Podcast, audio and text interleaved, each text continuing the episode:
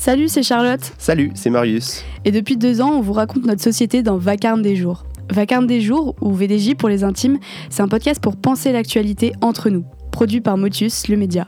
Chaque semaine, on se penche sur une question qui traverse notre société en donnant nos points de vue en toute subjectivité. Une fois par mois, on joue aussi à l'avocat du diable pour vous donner des arguments qui éclairent un débat particulier. Bref, on est là pour vous parler de la société depuis la société et lui redonner des contours humains.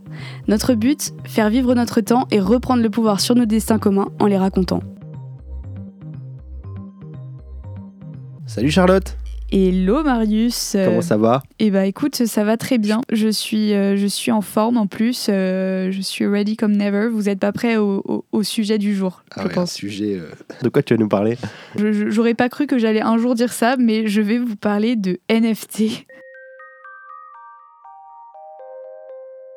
Euh, moi, ma question, c'est les NFT, est-ce que ça va devenir un nouvel espace euh, de spéculation euh, et de spirale un peu merdique Ou alors, est-ce que ça peut constituer une solution euh, à certains problèmes, notamment pour euh, des générations de, créateurs et créatrices de contenu qui se multiplient Et si vous n'avez rien compris à cette première phrase, c'est normal. Je vais vous expliquer un peu euh, de quoi il s'agit.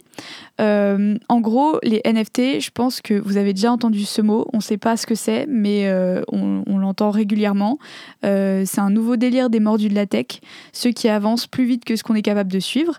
Moi, ma mère, elle a à peine compris le principe des réseaux sociaux qu'il va déjà falloir franchir une nouvelle étape dans l'univers euh, parallèle que constitue le digital. Entre euh, le métaverse, les crypto-monnaies, la créateur économie, c'est vrai qu'on s'y perd tellement qu'on finirait presque par abandonner. Le truc, c'est que c'est quand même intéressant, ce machin. Euh, Il y a beaucoup de trucs et de machins dans mes phrases. Bref, parce que certains en parlent euh, comme le futur d'Internet. Et ce qui est marrant, c'est que vous allez comprendre un peu plus tard quand je vais vous, vous expliquer ce que c'est précisément.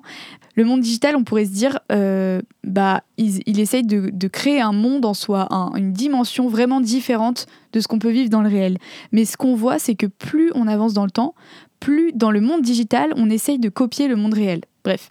Ok, accrochez-vous. Je vous promets, avec Marius, on n'est pas franchement des experts de la tech, mais euh, on va quand même essayer de parler de ces sujets qui façonnent une grande partie de la société dans laquelle on vit. Ces parties qui sont complètement virtuelles, mais qui influencent nos réalités. Donc déjà, on va rembobiner la cassette et on va commencer par le début. Ça veut dire quoi NFT Ça veut dire token non fongible, non-fungible token en anglais. Et là, vous allez me dire Kezako. Euh, voilà, on sait déjà qu'on est mal barré quand même l'acronyme en question nous renseigne pas vraiment. Euh, et vous êtes quand même des sacrés vénards parce que j'ai fait des recherches pour vous. Quelque chose de fongible, c'est quelque chose qu'on peut remplacer par quelque chose de similaire. Par exemple, un billet de 20 euros, on s'en fout de l'original, on peut l'échanger avec un autre billet de 20 euros. Quelque chose de non fongible, c'est que c'est un bien unique. Le reste, ce sera forcément des copies. Par exemple, la Joconde, on ne peut pas échanger une Joconde contre une autre Joconde. Il y, en a une.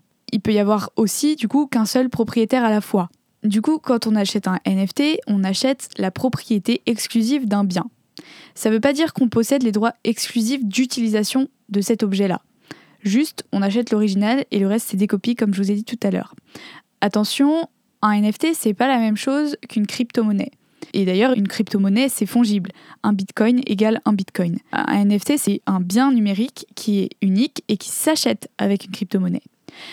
Maintenant, qu'est-ce que c'est concrètement ce bien? Eh ben, tout peut être un NFT tant que c'est digitalisé. Donc, ça peut très bien être un tweet, ça peut être un GIF. Vous savez, ce- cette espèce de GIF euh, du chat avec euh, un arc-en-ciel euh, aux fesses là. Je sais plus comment il s'appelle. Nyan Cat. voilà. Et ben lui, c'est, euh, il a été mis en vente en NFT. Donc il y a quelqu'un qui possède l'original de ce GIF, mais par contre nous on peut utiliser le GIF quand même. Et, donc bref, c'est un bien digital. Et euh, le principe des NFT et de leur vente, c'est que ça peut être sécurisé par le principe de la blockchain. Ça, c'est une technologie avec laquelle on peut encoder des clés privées qu'on achète pour s'assurer de bien être seul propriétaire euh, du bien qu'on achète. Bref, c'est un- une combinaison de chiffres et elle garantit l'authenticité du NFT. C'est justement cette clé qui souvent coûte assez cher. Maintenant, vous allez me dire, c'est très joli tout ça, mais à quoi ça sert euh, d'acheter des NFT si tout le monde peut les utiliser? Eh ben, ça peut euh, servir notamment à soutenir les créateurs et créatrices de contenu euh, par exemple, les gens qui, ont créé ce, GIF ou bien qui ont écrit un tweet très très drôle. Bref, ça c'est des exemples, je vous en donnerai plus après, mais on peut imaginer que c'est une manière de les rémunérer.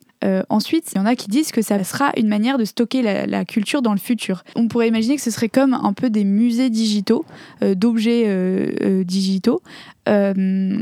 sauf qu'on aurait la possibilité de, les, de sécuriser ces objets comme on le fait avec des œuvres d'art dans la vraie vie, comme on met des vitres devant, comme euh, enfin voilà. Et la dernière, euh, le dernier point, c'est que ça peut aussi être des biens sur lesquels on spécule, c'est-à-dire on investit de l'argent puis on les revend plus cher, etc., etc. Et ça a l'air euh, encore d'être assez niche comme sujet, mais selon les échos, il y a quand même déjà 3,5% des Français qui ont déjà acheté des NFT. Euh, et moi, ce qui m'a donné envie de vous parler de ça, c'est euh, l'exemple d'une startup qui s'appelle Pianity, qui a été fondée en 2021. Et, en fait, euh, c'est comme ça que j'ai compris, moi, comment ça fonctionnait des NFT et que j'ai vu quels usages on pouvait en faire. Parce que concrètement, cette plateforme qui s'appelle Pianity, c'est un endroit dédié à la musique où on peut, en gros, soutenir les artistes qu'on aime en collectionnant leur musique euh, avec des NFT parce que, euh, et c'est ce que disent les fondateurs de cette plateforme, il y a 97% des artistes euh, musicaux sur les plateformes de streaming qui touchent moins de 2000 euros par an. Donc en gros, ils peuvent pas en vivre. En fait, sur cette plateforme, toute la musique est disponible, donc on peut très bien l'écouter gratuitement, comme si on allait sur Spotify ou n'importe quelle autre plateforme de streaming. Mais si on aime vraiment, on est trop fan d'un artiste, on peut acheter une édition limitée de son morceau, on devient propriétaire de ce morceau, et cet artiste gagne de l'argent. Et du coup, ça permet aussi de, entre guillemets, mieux repérer euh, les fans euh, de certains artistes. Et donc, les artistes peuvent échanger avec leur communauté euh, et leur donner un accès privilégié à leur travail avec des avantages exclusifs. Et on peut aussi écouter des fichiers audio du coup de très haute qualité avec des NFT. Donc j'avais envie de vous dire ça. Peut-être que ça va vous éclairer sur les, sur les NFT. En tout cas, je trouve que c'est trop tôt pour euh, définir dans quel sens euh, ça va aller euh, et comment on va utiliser ces NFT, mais clairement, ça peut être soit le futur de la culture, soit son enterrement sous une énième façon de spéculer. Eh bien, merci pour cette chronique. grâce à toi, on a enfin compris ce que c'était que, que les NFT. Cependant, ça n'a pas du tout répondu à la question primordiale. non, je rigole, mais c'est vrai que moi, je trouve que le truc qui est bizarre dans les NFT, c'est quand même de se dire, parce que tu dis, bah voilà, la Joconde, elle est non fongible. Mais en fait, par exemple, le, le, GIF, le GIF là, du Nyan Cat, on peut utiliser exactement le même. C'est juste que le mec, il en a la propriété, euh, comme ça, c'est sur le papier, mais on peut utiliser exactement le même. Alors que tu prends une capture d'écran de la Joconde, bah, c'est pas comme si c'était face au tableau original, quoi, tu vois. Et je trouve que c'est ça aussi qui nous perturbe vachement dans les NFT, c'est qu'on a du mal à comprendre qu'on puisse être propriétaire d'un truc que tout le monde peut utiliser. Tout, tout, en faisant que ça reste exactement la même chose que tout le monde utilise. Quoi. Mm. Bah, je trouve que c'est là où ça rejoint euh, ce que je disais au début de genre le monde digital essaye de se rapprocher au plus proche du monde réel parce que c'est à la fois ça conserve la liberté euh, qu'offre Internet et les espaces digitaux en termes d'utilisation euh, libre, etc. de plein de trucs et en même temps on essaye quand même de retrouver un genre de propriété privée. Hmm. Ouais, oui, c'est clair. Et je trouve que d'un côté, euh, enfin, je, je, trouve ça intéressant du coup que tu donnes des pistes sur la rémunération des créateurs de contenu, euh, qui est une question extrêmement euh, difficile. Enfin, et du coup, c'est toujours bien d'avoir de nouvelles pistes telles que les NFT pour pouvoir y répondre. Et en même temps, comme tu dis, quoi, c'est encore une fois euh, de, la mise en avant de la propriété privée de, certaines choses euh, sur le numérique. Le numérique, ça pourrait être aussi justement l'endroit où il n'y a pas de propriété privée, où tout est à tout le monde, où on fait des trucs en open source. Euh, le, lieu de la, propriété démocratique, c'est un peu Internet aussi à certains endroits. Et donc là, ça nous emmène vers un truc qui, où on retombe un peu dans, euh, bah, en fait, si tu as des sous, tu vas pouvoir accumuler des NFT, quoi, et tu vas pouvoir euh, te construire un patrimoine grâce à ça, euh, voilà, grâce à ta propriété et à tes privilèges. Ouais, mais en même temps, enfin, c'est déjà quand même le cas dans le monde réel, et c'est assez étonnant que ce soit pas le cas dans le monde digital. Et en même temps, tu te dis que dans le monde digital, justement, il y a ce truc où ça pourrait rester en utilisation libre, donc ça ne priverait pas les autres le fait que quelqu'un ait la propriété privée, ce serait juste que du coup les gens qui ont de l'argent ou qui en tout cas peuvent se le permettre rémunèrent ceux qui créent et tout le monde peut bénéficier de ce truc-là. Oui, c'est ça que je trouve intéressant. oui, c'est vrai que c'est chouette. Et en même temps, ce que je veux dire aussi, c'est que ça sacralise une fois de plus encore ce, truc de posséder, de possession, d'accumulation même qu'on a aussi beaucoup tendance à, critiquer à une, à, une, à une époque où on a besoin de, décroissance et de, de partage. Euh, c'est plutôt mais en termes idéologiques quoi.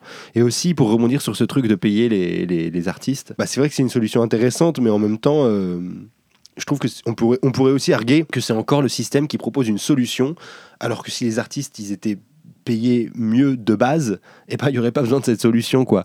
Enfin, je sais pas comment dire, il y a aussi une grosse inégalité dans euh, la répartition de la visibilité. Euh, on sait bien que le milieu de l'art c'est un milieu aussi dans lequel, euh, enfin très largement, hein, dans lequel bah il y a que certaines classes qui peuvent qui peuvent évoluer, et il y en a qui en sont au contraire plutôt privées. Enfin Hmm. Bah, je trouve que c'est complètement complètement juste c'est tout ce que tu dis. Euh, après genre pourquoi euh, les NFT ce serait pas ça ferait pas partie de notre raisonnement quand même? Parce que on est à ce stade de notre histoire où on rémunère toujours pas bien euh, les artistes en, l'occurrence.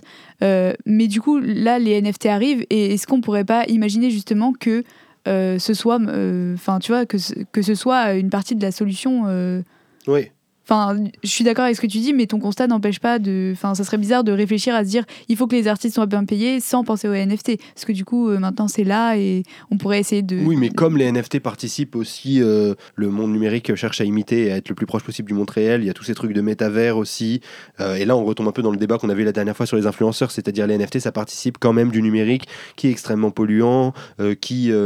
Enfin c'est un peu les mêmes gars qui veulent aller habiter sur Mars dans 50 ans et faire un métavers euh, avec des NFT. enfin, je caricature à mort, hein, je me fais l'avocat du diable pour, euh, pour te donner du grain à moudre, mais, euh, mais, mais je veux dire, on pourrait aussi les exclure de notre réflexion par principe.